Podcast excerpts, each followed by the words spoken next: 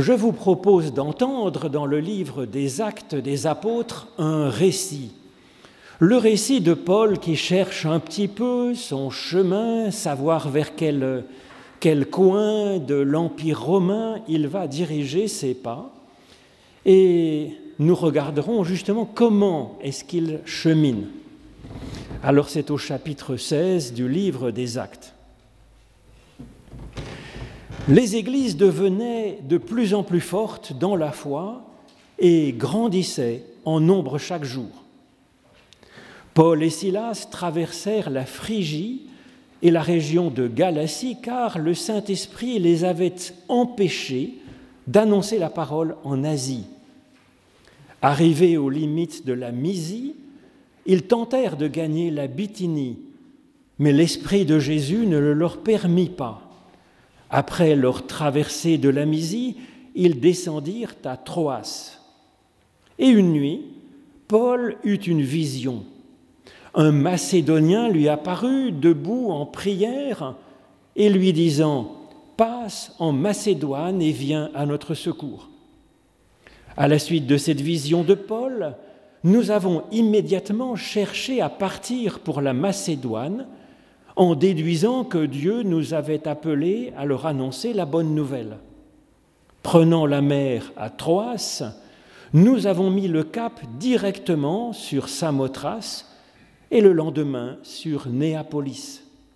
Et de là, nous sommes allés à Philippe, ville principale du district de Macédoine et colonie romaine. Nous étions depuis quelques jours dans cette ville.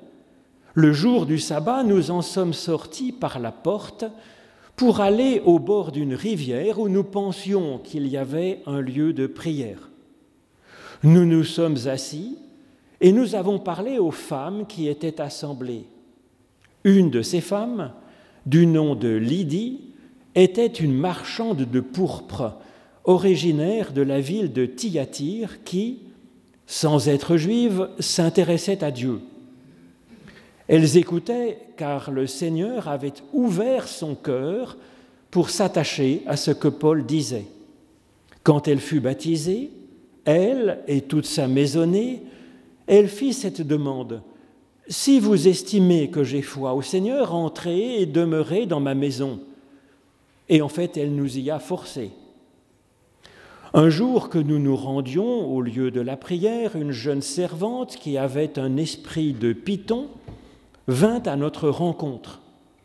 Elle procurait de gros gains à ses maîtres avec ses divinations, ses oracles. Et elle nous suivait, Paul et nous, en criant, Ces hommes sont les serviteurs du Dieu très haut.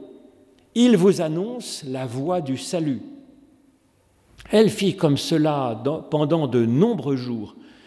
Excédé, Paul se retourna et dit à l'esprit de Python qui était en elle, Au nom de Jésus-Christ, je t'ordonne de sortir de cette femme. Et à l'instant même, l'esprit sortit. Ses maîtres, qui voyaient s'enfuir l'espoir de leur gain, mirent la main sur Paul et sur Silas et ils les traînèrent jusqu'à la place publique devant les magistrats. Ô Éternel, par l'étude de nos écritures anciennes, ouvre-nous maintenant chacune et chacun à ton souffle de vie. Au nom de Jésus-Christ. Amen.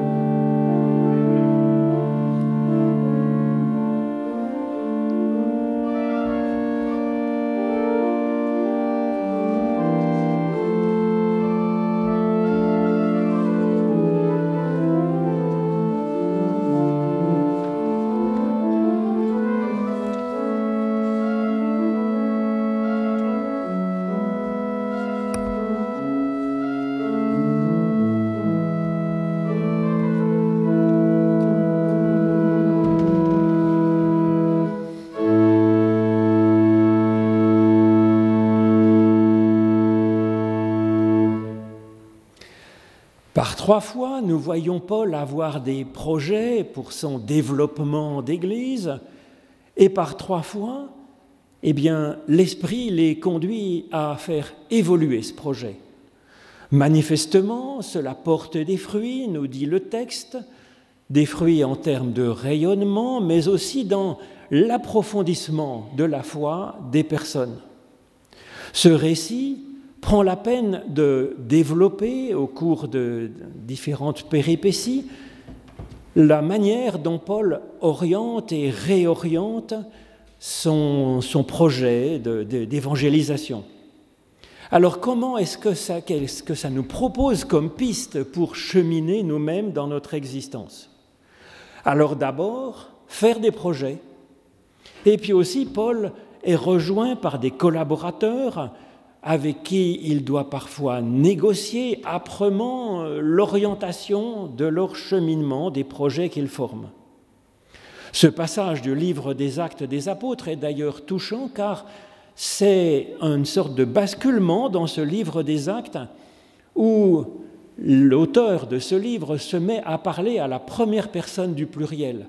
Et donc ça suggère que cet auteur a rejoint l'équipe de Paul on pense que c'est celui qu'on appelle Luc, l'auteur aussi de l'Évangile selon Luc. Il dit, nous avons alors immédiatement cherché à partir pour la Macédoine. Luc a rejoint l'équipe et il nous met aussi finalement dans cette équipe. Alors Paul fait des projets avec son équipe et en même temps il reste toujours prêt à changer ses plans au souffle de l'inspiration divine. Ce n'est pas évident quand on a formé un joli projet, quand on en a discuté ensemble, de remettre en cause ce projet. Peut-être que Paul avait même déjà annoncé sa venue en Bithynie ou je ne sais où, et il doit alors expliquer, bah, euh, j'ai dû changer mon projet pour des raisons inexplicables, l'esprit m'a envoyé ailleurs. Cela nous montre comment Paul chemine en fait dans son existence. Il forme des projets avec son équipe, avec leur intelligence. Il présente ensuite ses projets dans la prière, encore et encore, et il reste comme ça souple, disponible pour faire évoluer ses projets ou pour les changer complètement au souffle de son inspiration, au souffle de l'esprit.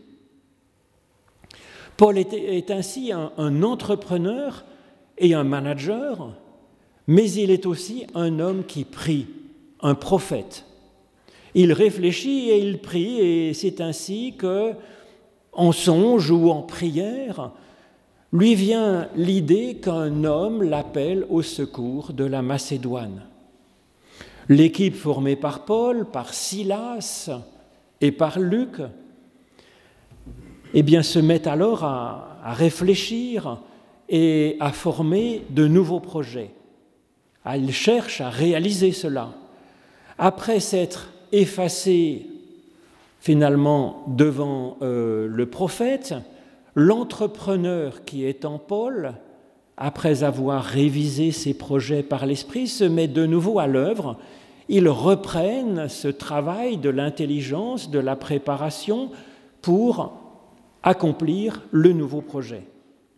C'est ainsi une collaboration main dans la main entre une intelligence qui réfléchit, qui élabore les projets, et puis aussi par la prière qui révise les projets, qui les fait passer encore en examen. Mais est-ce vraiment Dieu qui lui a dit de passer en Macédoine? Le récit de Luc est nuancé sur la question. Il dit nous en avons déduit que Dieu nous avait appelés à annoncer la bonne nouvelle en Macédoine. Il présente ça comme une déduction de, de, leur part, ce qui montre à la fois une écoute finalement de ce que Dieu pourrait vouloir leur souffler comme parole, comme piste, et en même temps c'est une humilité respectueuse devant Dieu. Il leur semble que ça vient de Dieu. Mais ils n'ont pas reçu de Dieu une sorte de table de pierre où ce serait écrit avec le doigt même de Dieu signé de son nom en bas de la table de pierre.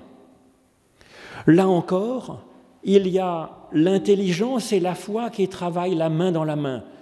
Après y avoir réfléchi, ils pensent que cette idée vient de Dieu, tout en sachant que c'est une déduction de leur intelligence, d'attribuer à Dieu cette idée, cette réorientation de leur projet. Et c'est exactement ça, je pense. Une intelligence modeste prête à réviser, à changer ses plans, et aussi une inspiration prophétique modeste, ne prenant pas la première idée venue comme certainement venant de Dieu. C'est sage, et ça me semble être un vrai respect de Dieu. Bien des voix s'expriment à l'intérieur de notre être. Il y a donc, oui, l'Esprit de Dieu qui souffle en nous et qui souffle en toute personne, même si la personne n'appellerait pas ça le Saint-Esprit ou l'Esprit de Dieu, l'Esprit souffle en toute personne. Et puis il y a aussi des émotions qui sont parfois géniales, mais pas toujours. Peut-être que c'est effectivement la compassion avec les Macédoniens qui invite Paul à s'intéresser à leur situation. On peut comprendre le texte comme cela aussi. Et puis il y a bien d'autres voix qui s'expriment en nous, bien sûr. Le désir, la peur, la soif d'être vivant et d'être reconnu par les autres, nos blessures anciennes plus ou moins graves, et puis aussi les traces de notre bonheur que nous avons vécu et puis l'envie de faire du bien, c'est-à-dire que les autres aussi puissent s'épanouir. Tout cela, toutes ces voix bruissent à l'intérieur de nous-mêmes, au fond de notre conscience. Et donc oui, il faut être ouvert au souffle prophétique. Et c'est là une dimension essentielle de l'être humain, mais aussi avec un discernement spirituel qui n'affirme pas détenir dans ses propres mains la, révélation même de Dieu. C'est souvent les faux prophètes qui sont persuadés et qui disent Dieu m'a dit que. Ben, ça demanderait au moins de la prudence. Peut-être Dieu m'a-t-il dit cela. Et donc c'est ce que nous discernons finalement c'est nous qui discernons, nous dit Luc dans ce texte, et bien que Dieu nous enverrait peut-être vers la Macédoine. D'un côté, cela, ça va, va se montrer exact, puisqu'en allant là-bas, ils vont effectivement pouvoir développer à Philippe une église vivante.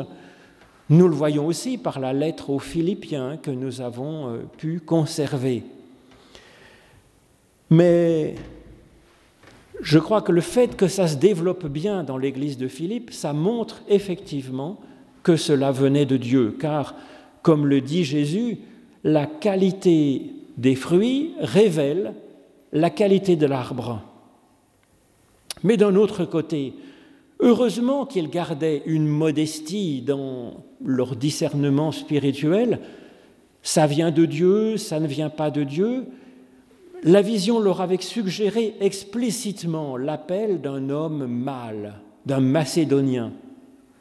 Et puis arrivé à la destination, ce sont des femmes et uniquement des femmes qui vont ouvrir les portes de l'Évangile dans la Macédoine.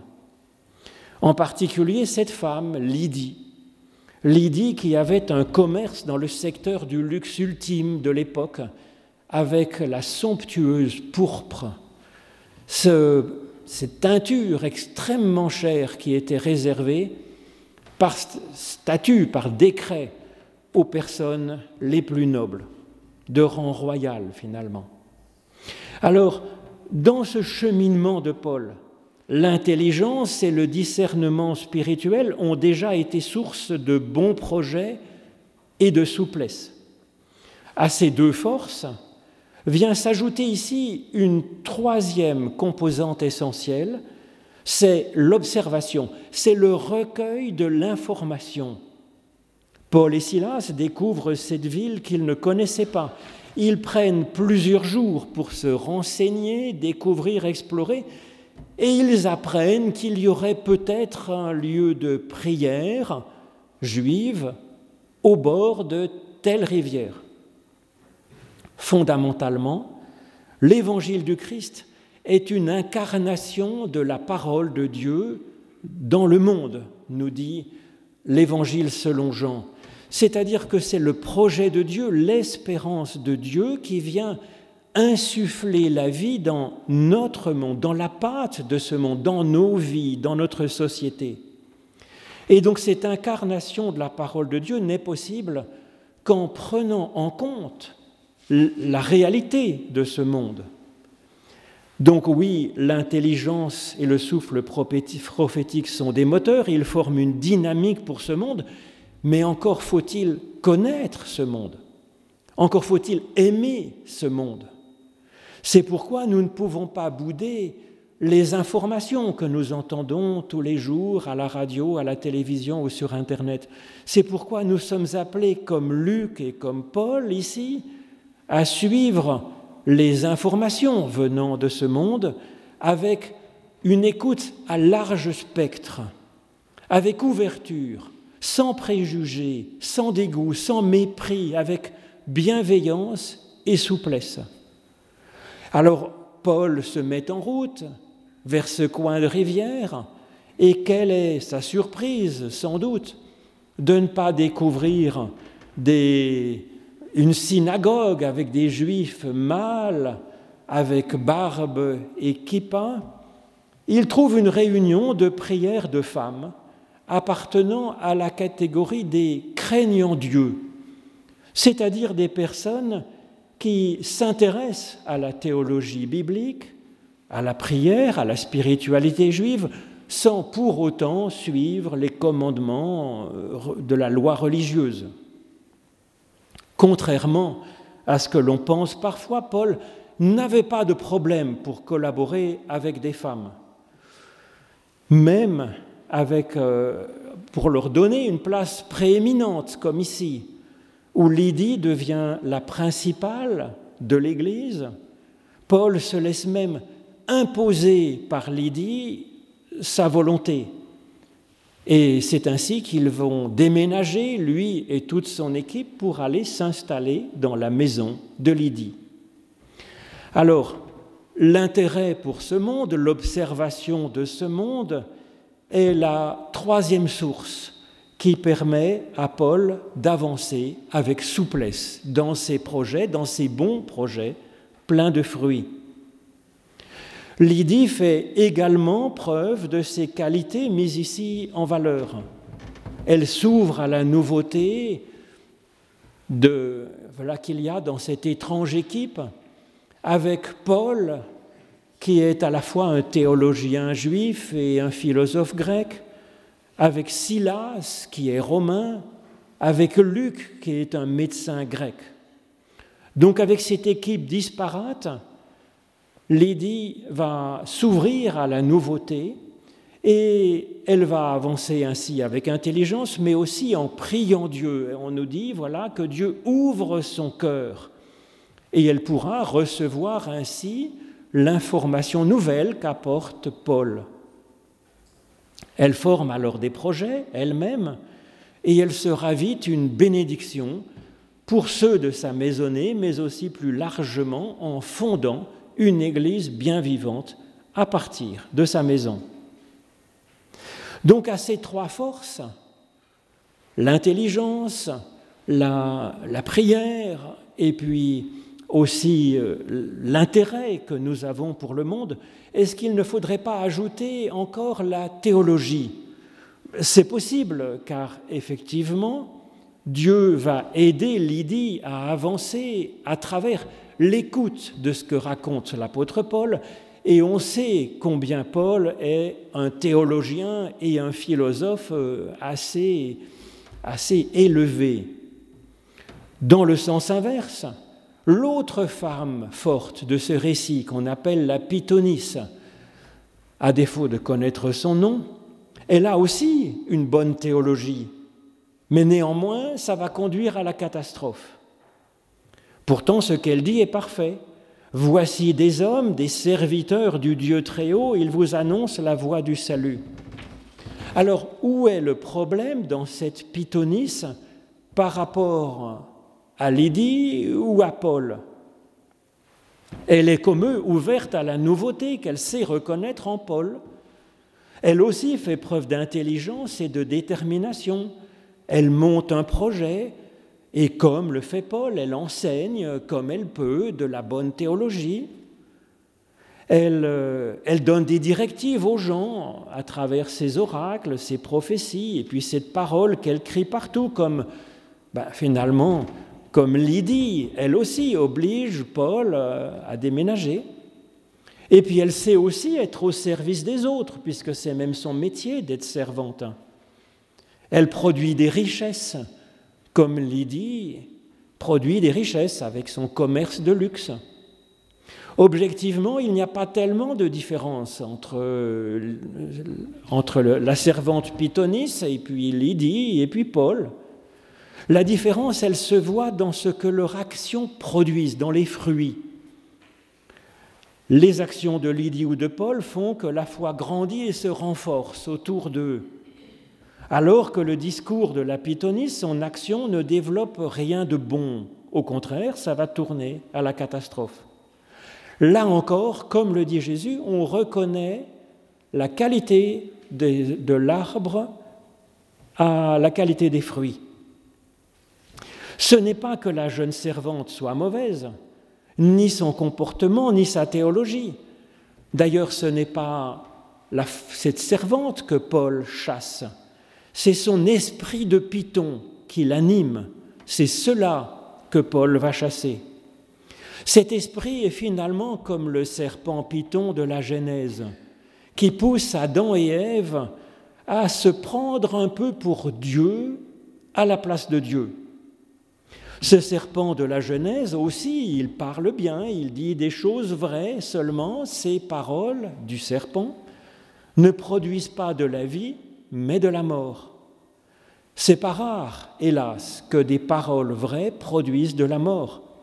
Bien des belles paroles dogmatiques, moralistes, idéologiques, paroles brutales produisent effectivement de la mort et de la détresse. Alors que ce qui est inspiré par l'Esprit de Dieu ou par l'amour que le Christ a manifesté, eh bien cela produit de la vie, de la paix, cela fait grandir la foi, cela fait de l'adaptabilité, cela fait du souffle divin qui passe. C'est ainsi qu'à l'intelligence, la foi, la souplesse de Paul, sa bonne théologie, il convient d'ajouter enfin l'indispensable, cette qualité d'amour qu'est Dieu et que le Christ nous a fait connaître. C'est ce dont témoigne Paul dans cette fameuse page de sa lettre aux Corinthiens qu'on appelle l'hymne à l'amour. Amen.